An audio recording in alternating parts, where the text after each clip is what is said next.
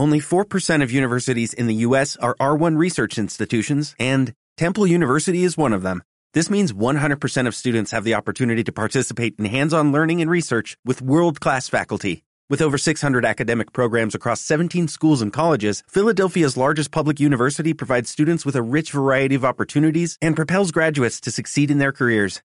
Temple University. Schedule a campus tour today at admissions.temple.edu/visit. ¿Sabía usted que Eusebio jugó con Rayados de Monterrey? Que antes los equipos jugaban con dos defensas y cinco delanteros. Que el Atlante tuvo sus primeros uniformes gracias a una vaca. Sí, a una vaca. Datos curiosos, partidos históricos, los mejores goleadores.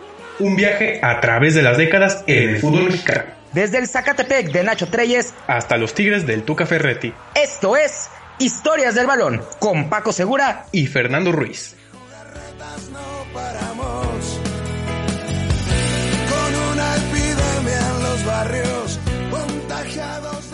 Amigos de las historias del balón, bienvenidos a un nuevo podcast. Yo soy Paco Segura Amaro y estoy en compañía de Fernando Ruiz. Fernando, ¿cómo estás?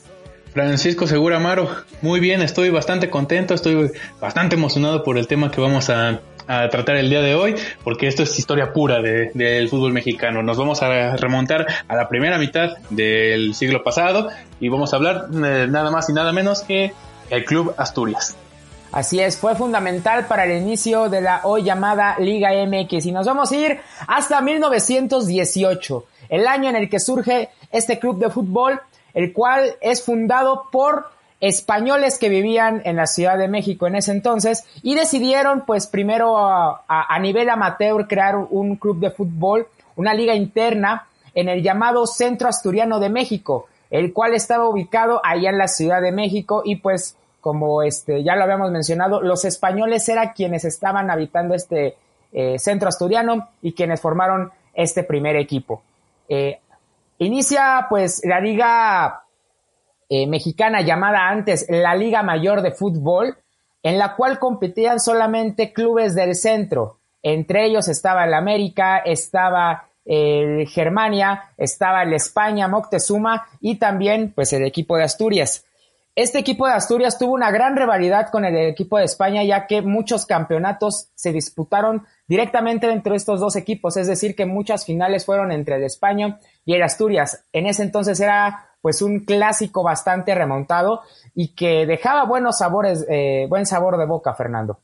Sí, es correcto. Una de las rivalidades más añejas, esta del Asturias y el, y el España, pero que no nada más se inició ahí en la, en la Liga Mayor, sino que viene de atrás, desde eh, cuando eran equipos amateur, y de hecho, pues eh, fue un poco complicado que el Asturias fuera, fuese aceptado para, para integrar la Liga Mexicana o la Liga Mayor, eh, y ellos en su, vamos a llamarlo, en su rebeldía, pues decidieron fundar su propia liga, que le pusieron la Liga Nacional y curiosamente la mayoría de, de, estos equipos eran, eran equipos, vamos a llamarlo, españoles o con sus raíces españolas, pero ya, eh, ya bien lo dijiste, ya unos años después, nada más les duró el gusto un par de años, ya se, formaron, se formó la liga, la liga mayor y pues realmente regalaron unos grandes clásicos, tanto el, España contra el Asturias, y el mismo Asturias tuvo su rivalidad ahí unos años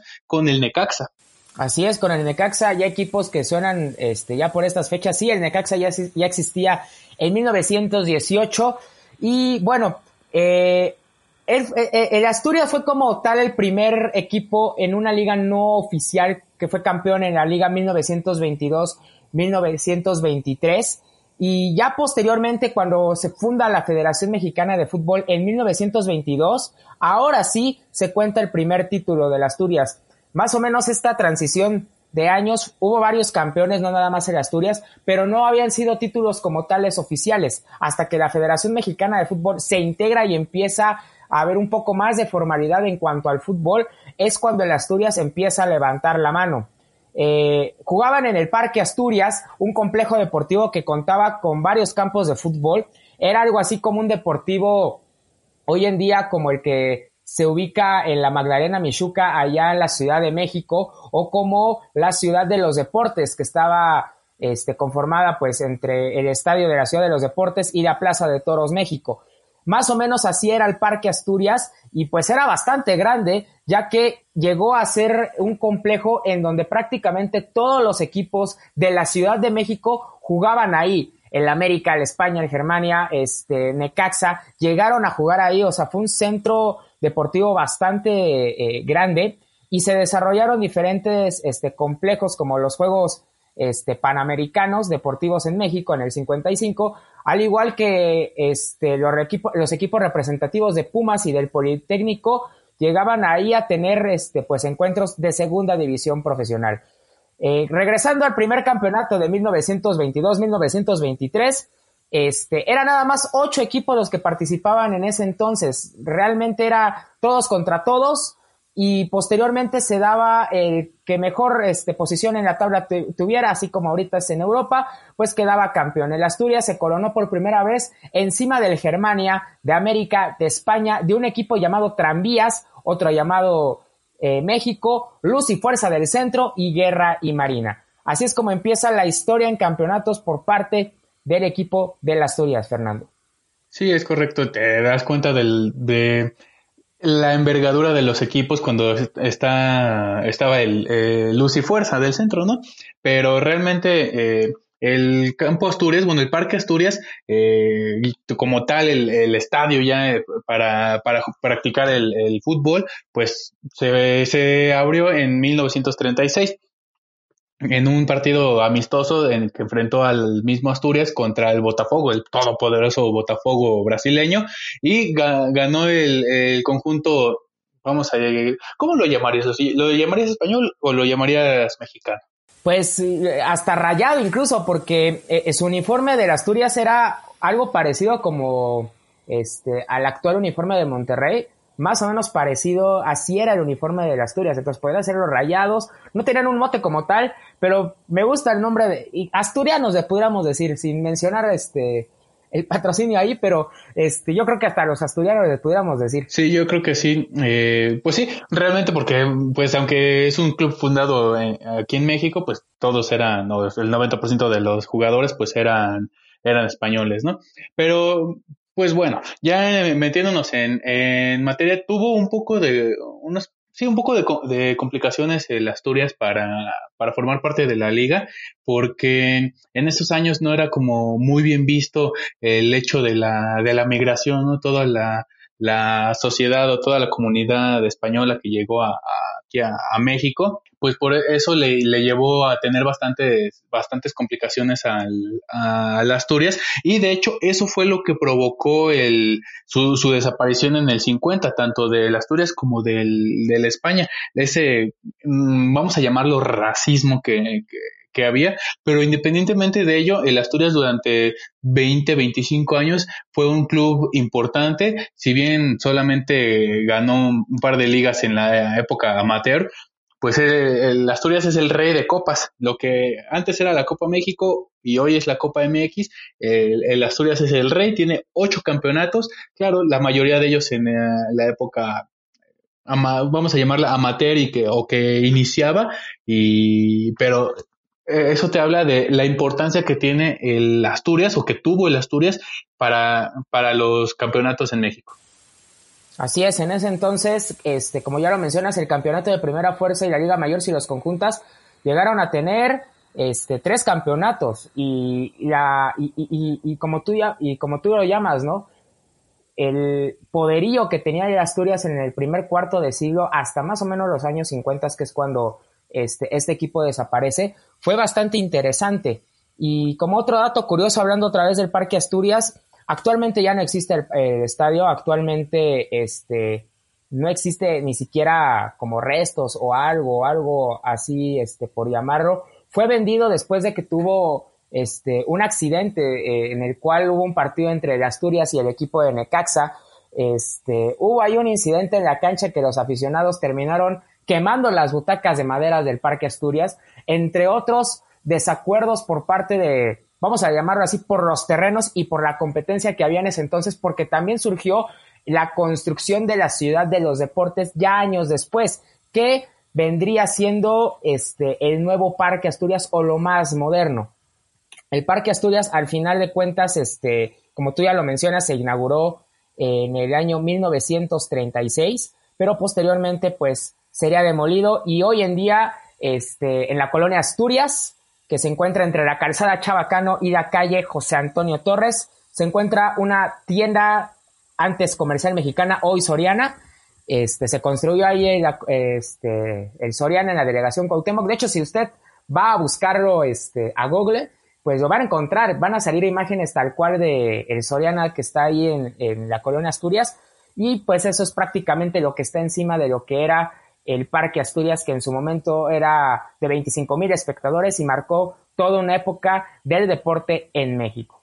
Sí, mira, pues eso te habla también de, yo creo, de el arraigo que tenía, el, no sé, o la identidad, mejor vamos a corregir aquí, la identidad que del aficionado con el, con el equipo, ¿no? Porque pues hay campos en todo el mundo, no nada más aquí en, México, campos, vamos a llamarlos extintos, que siguen, eh, siguen ahí los, los, cimientos, ¿no? De esos viejos estadios. Por ejemplo, me viene a la mente el antiguo estadio de, de la Roma, el antiguo estadio de la Roma hubo una movilización impresionante cuando decidieron hacer un, bueno, cuando vendieron el, terreno y, y, querían hacer una, un estacionamiento subterráneo.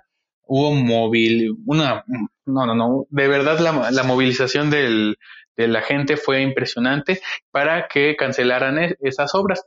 Y en este caso, pues no sé si por los años o no sé si por qué otras cosas, pero yo, yo lo veo más por la, la afinidad, ¿no? O eh, la, el cómo se identificaba la gente con el, con el equipo que realmente, pues, si bien era atraía gente, sobre todo porque en un principio no cobraban las entradas, pues no había una, una identidad, ¿no? De, que, ay, mira, yo soy de, de, Asturias a, muerte y voy a defender estos terrenos, ¿no? Eso es algo curioso, pero que hoy en día yo creo que ya no se vería en el, en el fútbol mexicano. Si, si tú quieres, no sé, mm, tirar un, un, viejo, un viejo estadio, yo creo que sería ya, más difícil, ¿no? Pues ahí está el, Estadio Azul, es un ejemplo creo que en nuestros días, que hasta hoy en día el estadio ahí sigue pues construido, ¿no? O sea, es un, e, e, es un elefante blanco ahí en medio del desierto de toda la Ciudad de México, y que se supone que ya iba a ser demolido, pero que al final de cuentas no. Está siendo, bueno, está muy maltratado ya en cuanto a sus instalaciones. El pasto está totalmente deshecho y se dice que se va a demoler, pero la verdad es que todavía no ha habido como que algo en marcha o algo que realmente diga, bueno, el Estadio Azul se va a demoler, ¿no? Y también ha habido muchos ejemplos, este, de, de, de estadios que son demolidos y que pues sus restos ahí quedan y se construye uno nuevo en otro lugar, como lo que sucedió hace unos años con el nuevo Estadio Corona. El territorio Santos Modelo llamado hoy está construido totalmente, este, en una distancia totalmente diferente a la que se encontraba, este, el antiguo Corona, en totalmente de diferente ubicación. Y hay otros que pues prefieren remodelarlos, como fue, por ejemplo, el Estadio Cuauhtémoc aquí en, en, en Puebla, que nada más agregaron dos, este, dos nuevas torres, por decirlo así, este, dos tribunas nuevas en la parte de las cabeceras y le agregaron como un este, contorno mosaico eh, de azules y para de contar, no, no tuvieron como que tal demolerlo, pero sí pues hay diferentes remodelaciones. Este sí se demolió por completo y ahí quedó. Regresando directamente al Club Asturias, bueno, como ya lo habíamos mencionado, fueron campeones en, este, por primera vez en los años 40. Posteriormente Fíjense, fíjense cómo es curioso porque desaparece a la par el equipo España y muchos de ellos, este, pues, como tú ya lo habías mencionado, hubo ahí diferencias y fue lo que marcó pues el cierre total de esta época de Asturias, la cual al principio fue bastante, este, empoderada, por decirlo así, y, por, y poco a poco empezó a perder fuerza, al igual que el estadio, porque en el estadio llegaron a jugar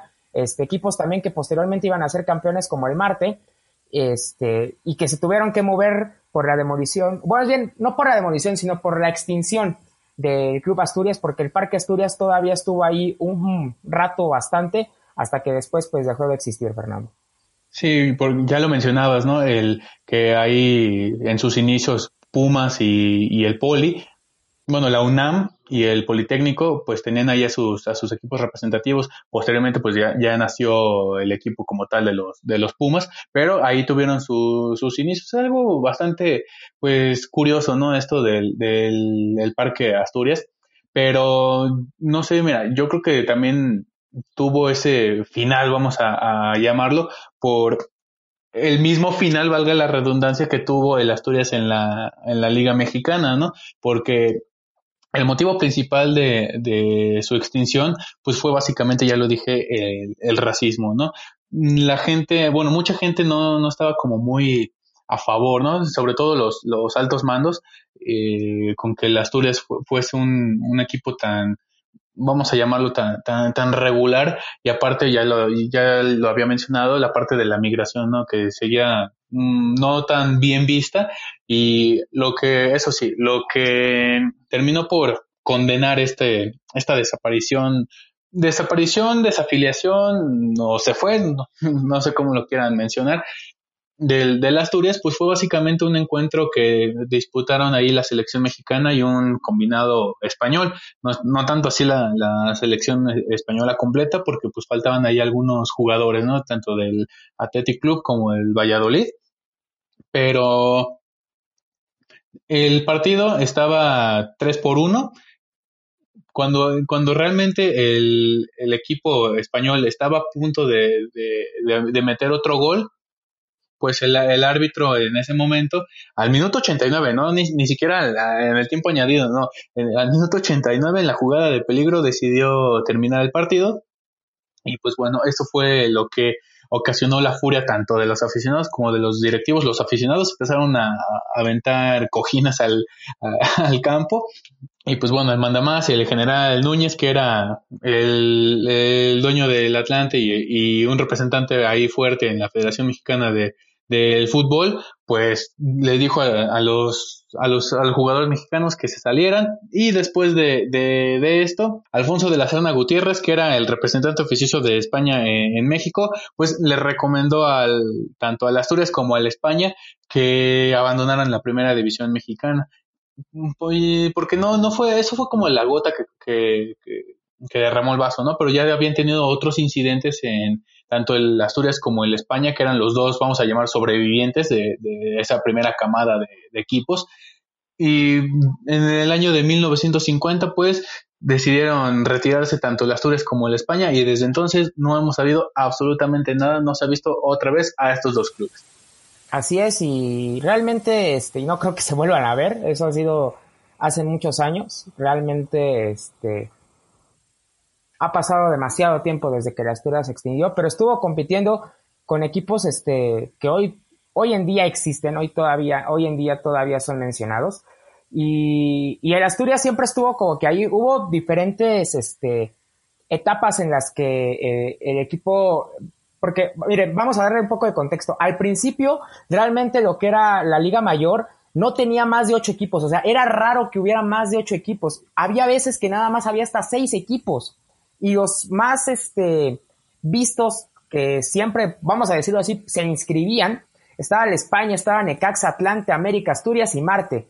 A veces llegaban más, a veces llegaban menos, a veces unos participaban una vez, otros ya no. Y fue por eso que después, ya una vez que se funda la Federación Mexicana, ahí es donde realmente se empieza a dar un poco más de formalidad y de profesionalismo, dejando a un lado la época amateur. Ajá, una vez que se funda como tal la, Federación Mexicana, empieza a ver esto y empiezan a, jalar equipos que en ese entonces fue el Atlas y el Guadalajara de Jalisco, a Moctezuma y a Veracruz y al ADO de Veracruz y pues realmente los equipos del centro que jugaban todos en el Asturias, hablamos del América Asturias Atlante y el Marte, ajá, y el España, perdón, el España. Este, ya revocándonos este al primer título, eh, oficial, ya son 10 equipos y es el mismo formato. Los dos primeros, que era el España y el Asturias, este, válgame la redundancia, quedaron este, para enfrentarse en la final y ganó el Asturias. Y a partir de ahí, que fue en el 43, empiezan a haber más este, equipos que empiezan a llegar, como es el Puebla, como este, ese, este, los equipos también ya de, de, León, porque había un equipo antes de León que se llamaba San Sebastián, ya después hablaremos de eso, y pues como tú dices, empieza a haber un poco más de nacionalismo y le recomienda al equipo de España y al Asturias que estuvieron hasta la temporada 50 precisamente activos, pues dejar de participar en esta liga mayor como se le conocía. Y pues eh, la última vez que se ve a estos equipos fue la temporada 49-1950. Ahí es cuando el equipo de Asturias y de España desaparece, dejando a la liga con nada más ni menos que bastantes nuevos participantes, 12 entre ellos, es, como contaba, empezaba a haber más este, participantes dentro de la primera división, porque ya incluso ya se llamaba primera división una vez que ellos eh, desaparecen de esta liga mayor. Y pues cabe recalcar también el último juego de, de, Asturias, ¿no, Fernando? Sí, el último juego de, de Asturias que pues no, no, no podemos decir, ¿no? Que fue un partido de, de, despedida o que fue algo nostálgico porque pues la decisión fue, fue repentina de vámonos, adiós a la, a la liga, a la liga mexicana y pues bueno, el último juego que se tiene, mm, vamos a llamar registro, eh, se jugó el 12 de octubre del 50. Fue un partido nocturno, la jornada 4 de, de la Liga 50-51. Esto estoy hablando del último partido en el, en el Parque Asturias, en el campo Asturias. El Marte venció 3-1 al, al, América, ya lo mencionaste. El Marte también jugó en el Parque Asturias y venció al, a, las Águilas del de, de América.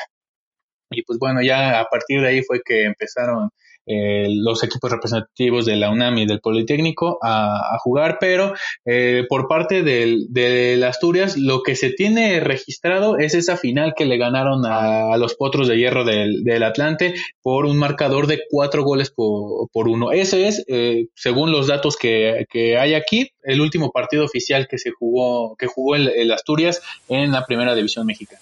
Ya mucho tiempo de eso y pues así vamos a concluir este podcast hablando sobre el Asturias, un equipo que marcó eh, la primera piedra dentro de lo que hoy es el fútbol mexicano. Son los próceres prácticamente de, este, de todo lo que hoy conocemos eh, en el fútbol, al menos aquí en nuestro país, y que tristemente por diferentes conflictos tuvieron que desaparecer. ¿Quién sabe qué sería hoy el Asturias? ¿Quién sabe qué nivel de competición, tomando en cuenta que era un club español, este, existiría aquí en México? La verdad es bastante la trayectoria este, ya de tiempo de cuando fueron campeones por primera vez hasta el día de actual, pero pues en los libros de historia siempre aparecerá que el primer equipo campeón en México fue el Asturias tras vencer a España 4 por 1.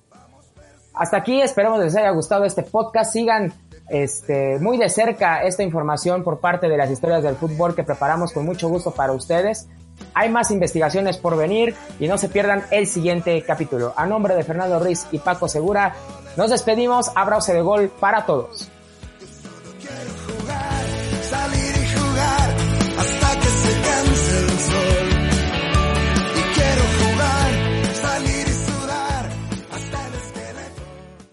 Como nuevo cliente de Western Union, puedes disfrutar de una tarifa de envío de 0 dólares en tu primera transferencia internacional de dinero en línea. Envía dinero a los tuyos en casa de manera rápida, fácil y conveniente. Visita westernunion.com o descarga nuestra app hoy mismo y tu primera tarifa de envío corre por nuestra cuenta. Aplican ganancias por cambio de moneda. No disponible para tarjetas de crédito y envíos a Cuba. Servicios proporcionados por Western Union Financial Services Inc. NMLS 906983 o Western Union International Services LLS NMLS 9069 85